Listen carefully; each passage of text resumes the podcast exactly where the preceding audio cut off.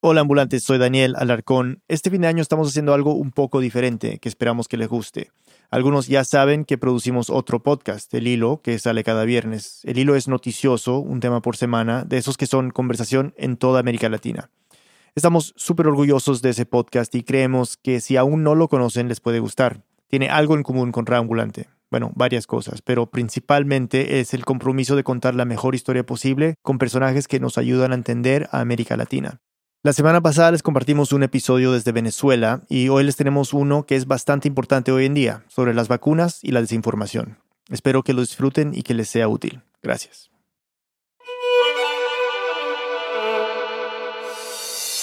Bienvenidos a El Hilo, un podcast de Radio Ambulante Estudios y Vice News. Soy Eliezer Budasov. Y yo soy Silvia Viñas. Hoy ¿Quién está detrás de la información falsa sobre las vacunas? ¿Cómo la esparcen? ¿Y qué podemos hacer para combatirla?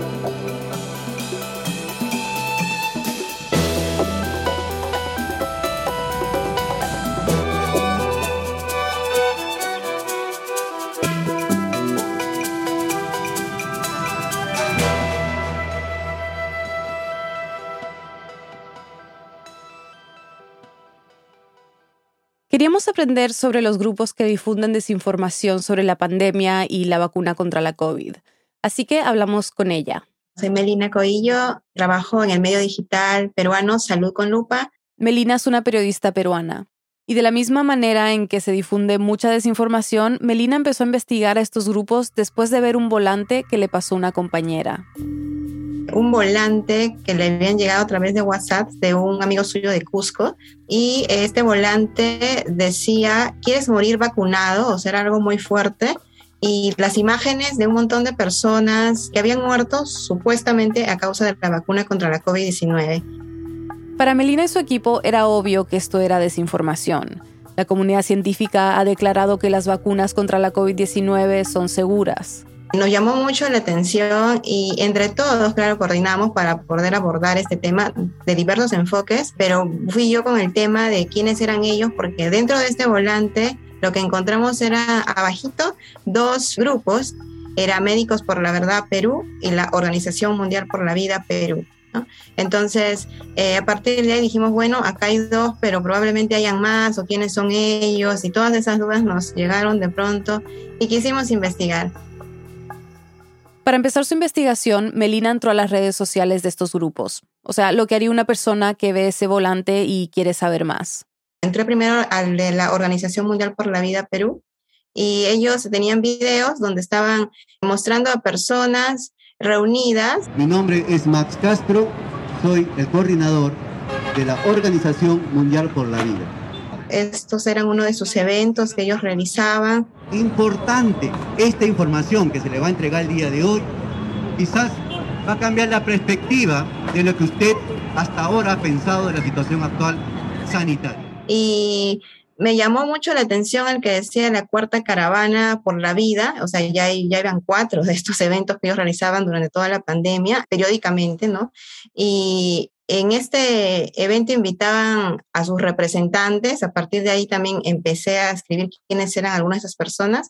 Este evento estaba realizado ah, afuera de una capilla católica en un distrito de, bueno, considerado de bajos recursos económicos en Perú, era Caraballo.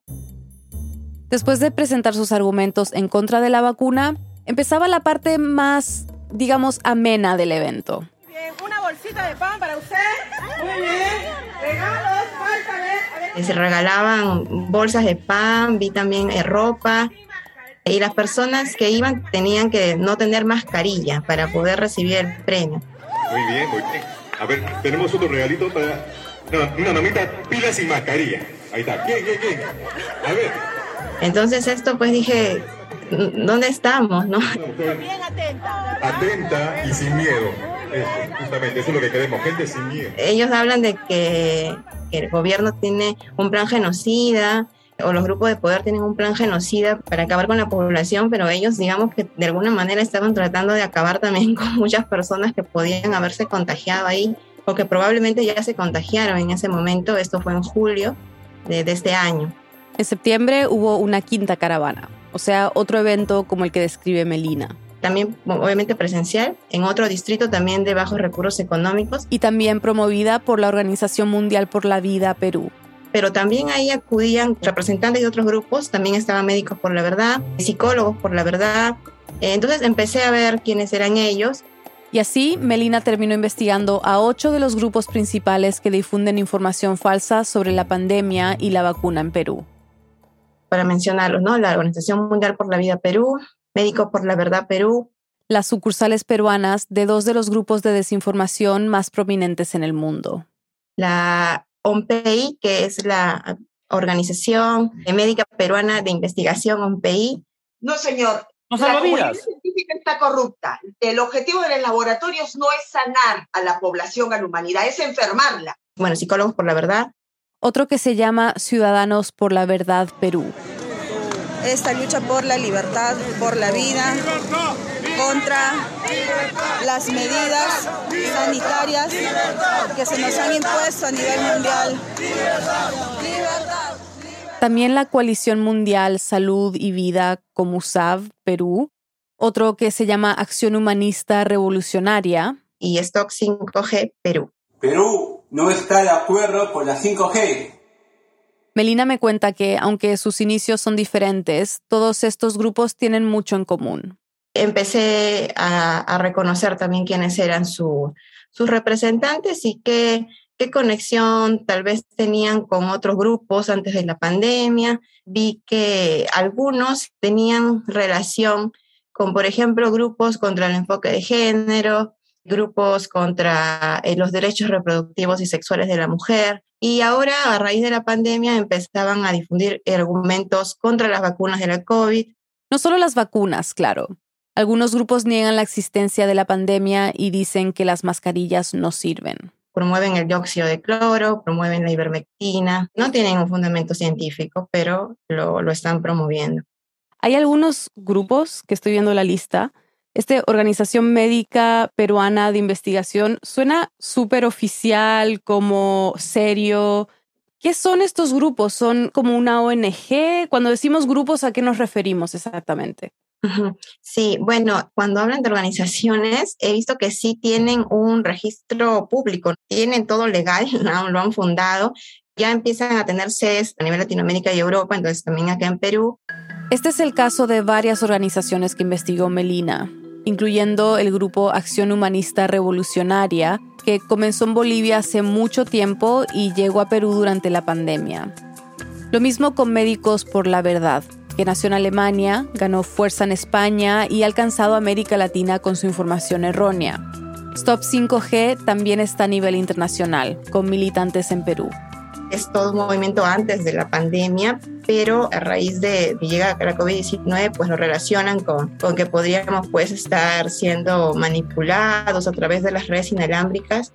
Algo que creo que choca un poco es que hay doctores en estos grupos, ¿no? Y que incluso doctores los lideran. Sí, médicos por la verdad, sobre todo. Bueno, en general, la mayoría están con médicos que difunden sus, teorías. Melina habló con una vocera de Médicos por la Verdad, Vani Herrera. Ella le dijo que su grupo sí cree en la COVID-19, pero que creen que la COVID-19 no ha causado tantas muertes y que las mascarillas no sirven. Dos afirmaciones falsas. Melina trató de comunicarse con representantes de otras organizaciones y no le contestaron, pero nos dice que muchos de los grupos que investigó se defienden públicamente diciendo que no son antivacunas, sino antiexperimentos. Pero lo que sí puede hallar es que la mayoría difunde terapias alternativas o trabajan con terapias alternativas antes de la pandemia, terapias que puedan curar el cáncer, por ejemplo, que no tienen evidencia científica y a raíz de la pandemia continúan con esto y por eso es que se niegan tal vez a, recibir la vacuna como una manera de prevención. Pero sí llama mucho la atención, ¿no? Los grupos médicos, por la verdad, son médicos, entonces como que las personas cuando los escuchan les van a creer por lo que ellos dicen, por lo que ellos mencionan. Y si uno ve en los grupos de, Telegram, que es por donde más ellos difunden todas sus teorías, presentan a los representantes, ¿no? Como médicos conocidos que han dado esta, esta, teoría, la han presentado en tal lugar. Entonces, una persona que tal vez no va a buscar luego si es que esto es verdad, lo va a creer a simple vista, ¿no? Y probablemente difundirlo hacia sus conocidos, hacia sus familiares, y ya pues se difundió esta desinformación. ¿Qué has encontrado sobre cómo se financian estos grupos? Bueno, lo que veo eh, principalmente cuando me comuniqué con la vocera de Médicos por la Verdad, me dijo que ellos recibían donaciones voluntarias. También es el caso de la sede peruana de la Organización Mundial por la Vida. Lo que yo pude ver en un grupo de Telegram, solo una vez lo que vi, pedían, bueno, donaciones para poder justamente imprimir sus volantes, sus afiches, para que puedan luego ser difundirlos ¿no? a más personas. La página web de la Organización Mundial por la Vida dice que ha recibido casi 4 millones de dólares en donaciones en el mundo. A nivel local, Melina encontró que algunos grupos cobran por eventos en Zoom, usualmente entre 10 y 30 soles, que son aproximadamente entre 3 y 7 dólares. Y otro tipo de financiamiento es la venta de productos. Melina me contó lo que hace la Coalición Mundial por la Salud y Vida, por ejemplo. Colocan un montón de anuncios personas o, representantes que están vendiendo el dióxido de cloro, ¿no? Entonces, de esa manera también puedan ser un tipo de financiamiento. Pero Melina dice que todavía hay mucho que investigar en cuanto al financiamiento de estos grupos de desinformación. Ahora, todo lo demás que Melina y su equipo han revelado ha sido suficiente para causar una reacción de estos grupos. La investigación de salud con lupa incluye los nombres de las personas que lideran campañas de desinformación. Entonces, cuando salió el reportaje, Melina dice que recibió una serie de mensajes de una representante de Médicos por la Verdad. La vocera con quien había conversado empezó a enviar mensajes a través de, mi WhatsApp que como que esto es tu investigación o como que nosotros no estamos haciendo esto. En general, digamos que intentaba un poco una actitud amenazante y bueno, le contesté algo como que bueno, porque no hay nada lo hay inventado quedó ahí primero, pero luego empezaron con los insultos a través de las redes sociales, en Salud con Lupa en general, en medio, cuando publicaba una nota sobre vacunas, no solamente tenemos esta, sino sobre otro, la vacuna de Sinopharm, por ejemplo, que mucho aquí en Perú se están negando a vacunar también a causa de desinformación que han dado algunos políticos peruanos. Entonces nosotros colocábamos lo que se ha encontrado científicamente, lo que han hallado los investigadores peruanos sobre esta vacuna y también empezaban a colocar insultos como que estamos comprados por el gobierno, que la mascarilla no nos deja respirar, no deja pensar. Obviamente también mencionaban ahí mi nombre, ¿no? Muchas veces relleno de insultos. Melina me cuenta que miembros de los grupos que menciona en su reportaje la acusan a ella y a Salud con Lupa de haberlos expuesto. Que estamos, eh, hemos buscado su vida íntima por lo mismo que hemos visto quiénes eran ellos eh, o en qué trabajan también, y que además le decimos antivacunas cuando ellos no lo son, sino son anti-experimentos, que estamos difundiendo pues mentiras y que esto puede dar paso a un proceso legal. También se han organizado eventos a través de Zoom que algunos abogados, porque también trabajan con abogados, estos grupos, mencionaban que iban a, a o cuál es el proceso de denuncia legal para los medios que desinforman. ¿Qué crees que les da legitimidad a estos grupos? O sea, ¿por qué las personas confían en ellos en vez de, no sé, en, lo que reportamos de los medios, por ejemplo, eh, sobre lo seguras que son las vacunas? Sí, yo creo que es el miedo. Eh, yo creo que hay mucho temor que tenemos las personas ante un nuevo virus y ellos juegan mucho con que ah, los medios son comprados, los medios de comunicación del Perú están comprados por el gobierno, ellos quieren manipularte, entonces no les hagas caso, no casos a nosotros, somos minoría, pero vamos a seguir, entonces a seguir dándote la verdad, algo así.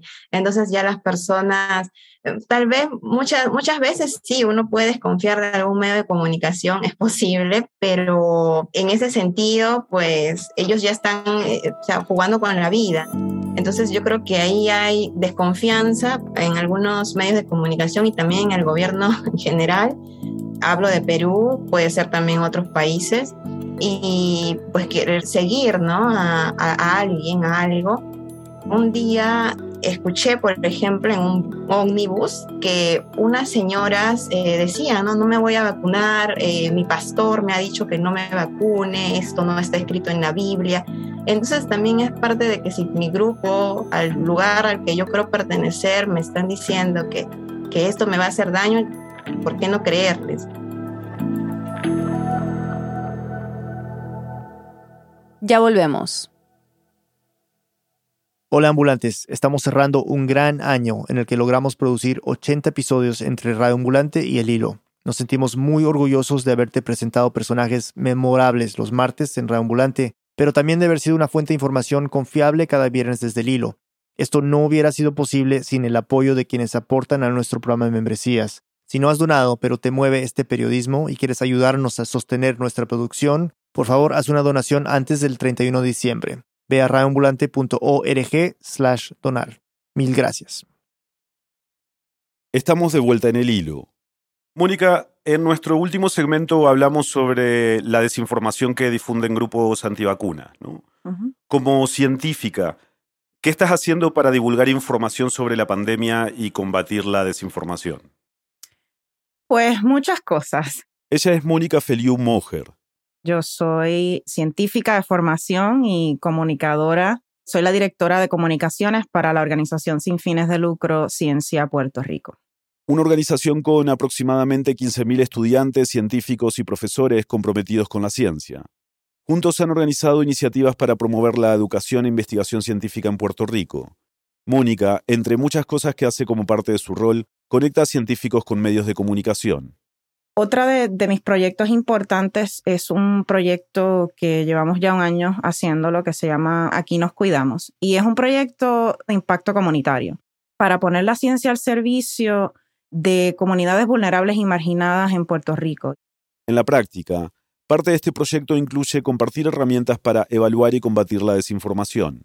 Estamos aumentando la capacidad de estas comunidades vulnerables y marginadas de cortar esas cadenas de desinformación que pueden ser tan dañinas, particularmente en una situación de emergencia en el que tener acceso a um, información que es correcta puede ser la diferencia entre la salud y la enfermedad o la vida y la muerte. Justo sobre eso te quería preguntar, ¿no? ¿Qué lleva a la gente a compartir tal vez accidentalmente información errada sobre la COVID o sobre las vacunas? Una cosa que es importante que nosotros entendamos, y creo que esto es particularmente importante y difícil para personas como yo que, son científicos o que tienen quizás un acercamiento científico hacia la información, es que los datos nunca son los datos. Los hechos nunca son suficientes para la mayoría de las personas. Los seres humanos tomamos decisiones y evaluamos la información basadas en, nuestras emociones, en nuestras creencias, en, nuestras ideologías políticas, en nuestros valores morales, religiosos, ¿no? Entonces, muchas veces las personas cuando comparten desinformación, lo comparten porque les causa una emoción. Y la reacción cuando tenemos una emoción así de fuerte es querer compartirlo, querer compartir esa indignación. Entonces, las personas que crean desinformación o, la desinformación en general lo que busca es alimentar esas emociones que nos hacen reaccionar de manera impulsiva y de compartirlo. También las personas pueden compartir esa información porque les ayuda a sentirse en control. Si miramos la pandemia, ha sido un momento de muchísima incertidumbre, hay muchísimo que todavía no conocemos. Y entonces cuando uno ve una pieza de información que quizás confirma algo en lo que ya creemos o con lo que nos sentimos identificados, pues hay esa tendencia de compartirla o de utilizar esa información para explicar algo que ya no entendemos y que simplemente nos hace sentir un poco más en control. Mónica me explicó que hay dos términos importantes que tenemos que tener en cuenta para entender el origen de la información falsa que circula en Internet y entre nuestros familiares y amigos. Hay lo que se le llama desinformación, que en inglés es disinformation, y está lo que se le llama información falsa o información engañosa, que en inglés se le llama misinformation. Lo he visto en, algunas, en algunos lugares traducido como misinformación. Empecemos por la misinformación. Se trata de esa información errónea que se comparte con buenas intenciones. Entonces eso es, mi tío comparte algo por el chat familiar de WhatsApp y lo comparte porque piensa que eso nos va a ayudar a, mí y a mi familia a protegernos de la COVID-19. A veces ni sabe que es información falsa o que es información errónea. Y luego está la desinformación, que sí tiene intención de ser engañosa es lo que los troles rusos hicieron durante las elecciones del 2016 en los Estados Unidos, ¿no? Hay un propósito nefasto o hay un propósito de obtener ganancia, ya sea política, social, psicológica, económica. Creo que es bien importante que entendamos eso, porque entender eso entonces nos permite básicamente diseñar un plan de ataque. Para evaluar la información que hemos recibido y desde ahí decidir qué hacer estratégicamente. Mónica recomienda que empecemos por averiguar la fuente de la información. Hay herramientas, por ejemplo, de Google, que uno va y tú pones la frase de la información que leíste y le pones fact check. Fact check, es decir, la verificación de datos. Y entonces Google te dice, te hace un fact check, hay un sistema que te dice, mira, esto es cierto o esto es dudoso, la información es sospechosa. También hay que estar alerta a ciertas frases y supuestos datos y citas de personas con autoridad. Vemos muchas veces vocabulario como que cosas que los científicos no quieren que sepas. Son así bien sensacionalistas. Otra cosa que utilizan es que sacan los datos de contexto. Según Mónica, para crear confusión, exagerar o causar alarma. Otra cosa que utilizan es aprovechan el prestigio del título de la persona o el prestigio de una institución académica, una institución científica o de salud para crear esa ilusión de veracidad, ¿no? O, de darle un poco más de peso. Como vimos en el segmento anterior, con grupos que tienen la palabra médicos en su nombre o que dan charlas en universidades. Por último, usualmente los mensajes o las publicaciones que buscan desinformar te dejan con un mensaje final. Muchas veces al final de los posts dicen, no te quedes con esta información, compártela. Muchas de estas tácticas básicamente lo que hacen explotar, es explotar cómo funciona la psicología humana. Y por eso Mónica dice que todos somos vulnerables a consumir y compartir información errónea. La realidad es que la información falsa se dispersa muchas veces más rápido que información que es verdad. Y ya cuando la información es falsa, básicamente ha cogido fuego y se empieza a regar como pólvora, es muy difícil corregirla. Una de las cosas que se recomienda es que tú no repitas la desinformación, aun si es para desmentirla porque esa repetición crea familiaridad y entonces la persona dice, bueno, pero es que yo he escuchado esto como en cinco lugares diferentes y si lo he escuchado tantas veces, pues es cierto. Finalmente, como decimos en Puerto Rico, ante la duda, saluda. ¿No? O sea, si no estás seguro de lo que estás leyendo, estás viendo, es cierto, mejor no lo comparta. O sea, nadie se va a morir porque no le envía, tú le enviaste el meme número 20 del día o el video número 55 del día, ¿no?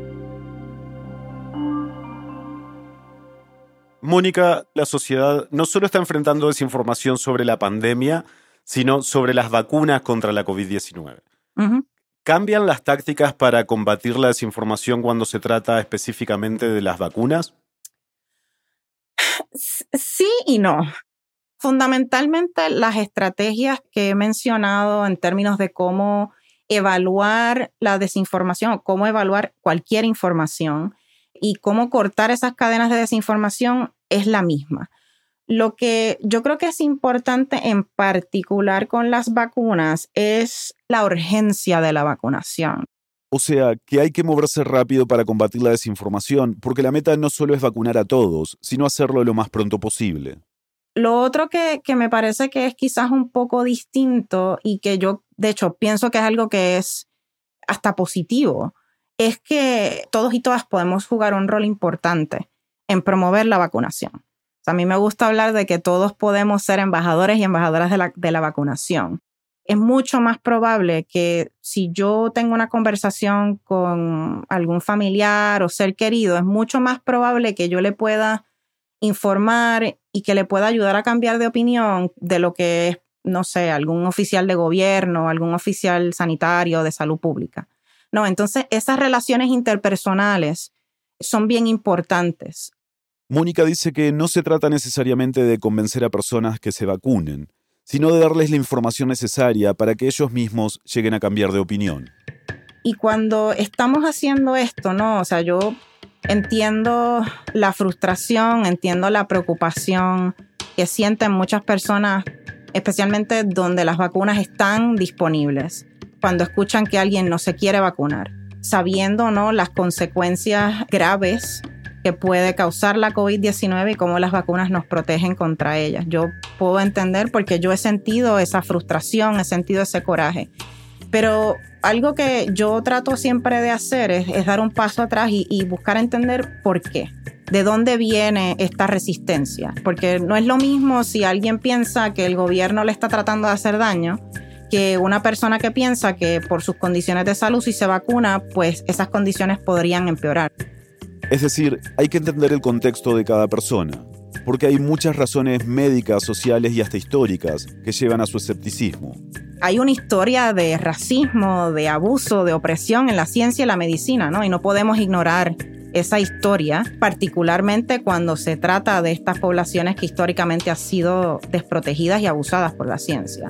Entonces, tener esa empatía por la otra persona, tratar de entender su perspectiva, su punto de vista, nos permite entonces saber cómo responder. Mónica, a pesar de promover la seguridad de la vacuna contra la COVID-19 ella misma, también tiene familiares que no se quieren vacunar, como quizá le sucede a muchos de ustedes.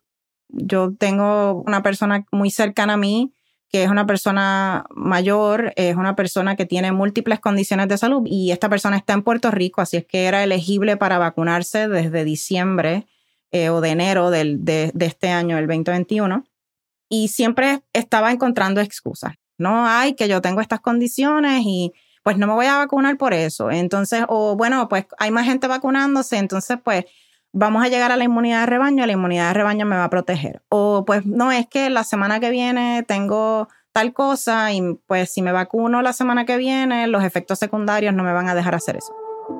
Y yo con esta persona tuve múltiples conversaciones de por qué era importante, contestando sus preguntas, tratando de calmar un poco sus miedos y al final realmente lo que hice fue que le, mandé un, mensaje cuando empezó a surgir la variante Delta, ¿no? Y, le dije, mira, con el corazón en la mano, a mí me preocupa. O sea, a mí me preocupa mucho esta variante, el impacto que puede tener. Tú tienes estas condiciones de salud. O sea, tú estás en mucho riesgo. Y yo, yo te quiero y yo no quisiera pensar qué te puede pasar si te enfermas. Así es que yo te pido encarecidamente que lo consideres. Por favor, vacúnate varias semanas después la persona se vacunó y, ¿no? y me envió una foto y recuerdo el momento, me llegó esa foto, literalmente así, solté el teléfono y empecé a beberme las lágrimas de, de la felicidad. Ese es el tipo de cosas que, que todos podemos hacer, ¿no? A eso es que yo me refiero con que podemos ser embajadores de la vacunación, que con esa empatía, con esa solidaridad, con ese cariño, nosotros podemos tener estas conversaciones con nuestros seres queridos de por qué es, es importante vacunarnos, porque la realidad es que la vacunación no solamente me protege a mí como individuo, protege a mi comunidad y protege a mi gente.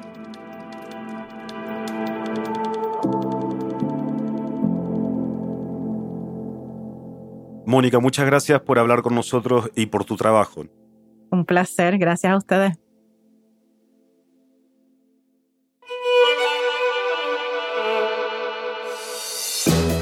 Este episodio fue producido por Inés Reñique. En el hilo somos Silvia Viñas, Eliezer Budasov, Daniela Cruzat, Mariana Zúñiga, Denise Márquez, Elías González, Desire Yepes, Paola Leán, Xochitl Fabián, Camilo Jiménez Santofimio y Carolina Guerrero.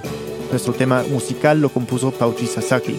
Parte de la música de este episodio fue compuesta por Remy Lozano.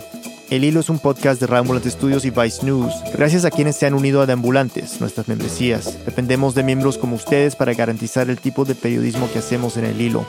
Si este podcast te ayuda a entender mejor lo que ocurre en América Latina, considera hacer una donación hoy. Sin importar el monto, tu contribución nos ayudará a garantizar nuestro periodismo riguroso e independiente. Súmate tú también en elhilo.audio slash apóyanos. Muchas gracias. Y para estar al tanto de las noticias más importantes de la región y de cómo se desarrollan esta y otras historias que cubrimos, síguenos en nuestras redes sociales. En Twitter y en Instagram nos encuentras como El Hilo Podcast. Eso es, de parte de todos aquí en Radio Ambulante y El Hilo, feliz año. Volvemos con un nuevo episodio de Radio Ambulante el 11 de enero. Hasta entonces, soy Daniel Alarcón, gracias por escuchar.